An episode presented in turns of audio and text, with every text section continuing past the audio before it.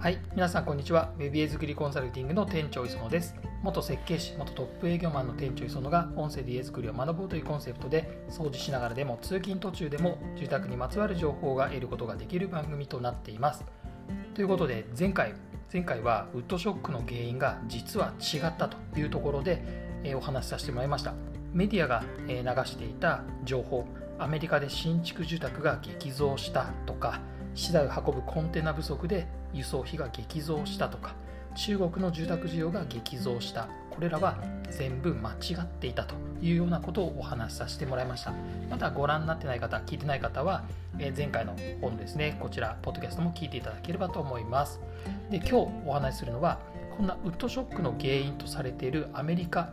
がですねまあ、実はどういう状況なのかというところ日本にやっぱり大きな影響を与えますのでそちらについてポイントをちょっと紹介していきたいと思います。でこちらはですねまず3つあるんですけども1つ目はアメリカは新築よりも中古戸建てが8から10倍の購入取引があります。8から10倍も中古戸建ての方が多いんです。年間大体500万戸になるそうです。これ本当に多いですよね。大体まあ新築の着工数新築着工数っていうのは戸建てだったり賃貸マンションとかも含めてなんですけど大体年間で150万戸なのでかなり多いんです。かなり多いんです。なのでそういった意味でいくとやはりですね新築よりもアメリカは中古戸建ての方が文化が大きいというところです。で2つ目です。2つ目は住宅ローンは低金利になっています。住宅ローンは非常に低金利になっています。ただ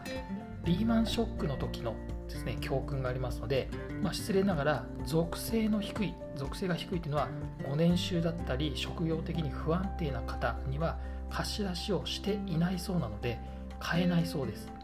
買えないそうです。なので誰でも買えるような状況にはなっていないというところがあります。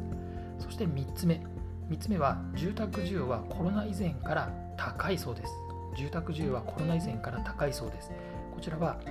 アメリカ人大移動って言ってるそうです。アメリカ人大移動。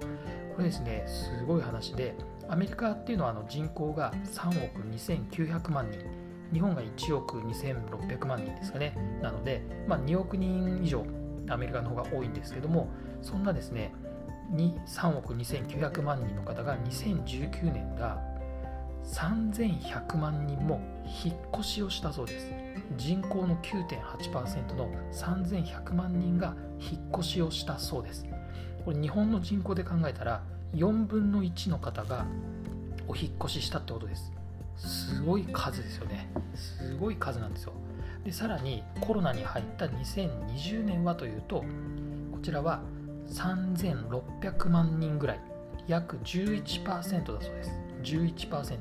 ということでコロナ前の19年で 9.8%20 年で11%なので、まあ、1%ぐらいしかコロナに入って増えていないんです、はい、なのでアメリカはすでに人口大移動っていうのが始まっていたということになっています。でこの移住している引っ越している理由として、まあ、2つの世代があります。1つ目は、まあ、定年退職したベビーブーマー世代の方がこう郊外の方に移住しているというような状況だそうです。で2つ目はコロナの影響もあると思いますけどリモートワークがどんどん広がっていきましたので若年層の方も郊外へ移住をしていたというところだそうです、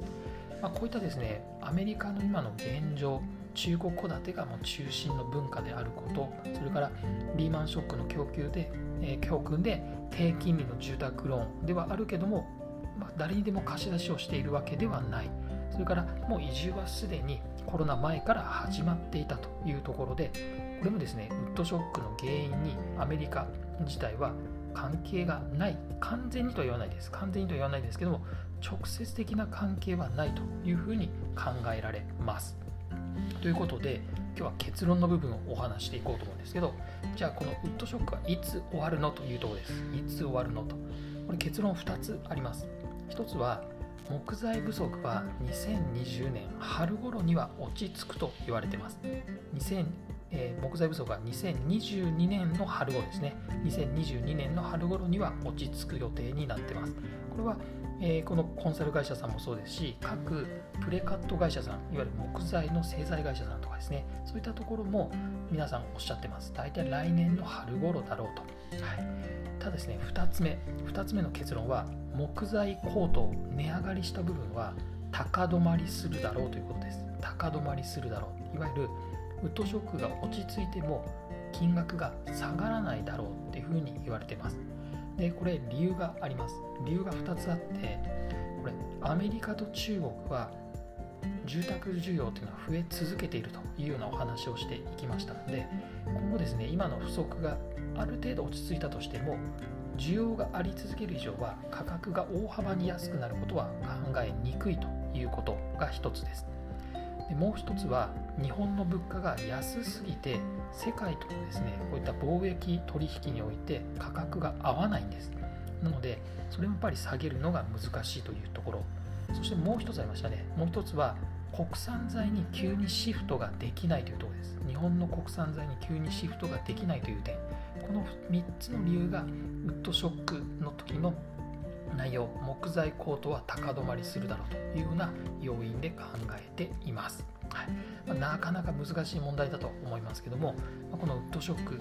ある程度落ち着くけども価格は高止まりするというのが一般的なお話になってます。なので、まあ、ウッドショックが落ち着いてから家買おうっていうところはちょっとですね期待にはそぐえないんじゃないかなというふうに今考えています、まあ、きちんと適正なタイミングでえ、無理のない範囲で進めていただければなというふうに思います。え、というわけで本日は、え2回にわたってウッドショックの原因、ウッドショックがいつ終わるのについてお話しさせてもらいました。こちらのポッドキャストは毎週火曜と金曜の18時に配信しています。店長磯のウェブで作りコンサルティングは音声だけではなく YouTube でも毎週水曜と土曜日19時に配信していますのでそちらも合わせてご覧ください。チャンネル登録も忘れずにお願いします。それではまた次回もお楽しみに。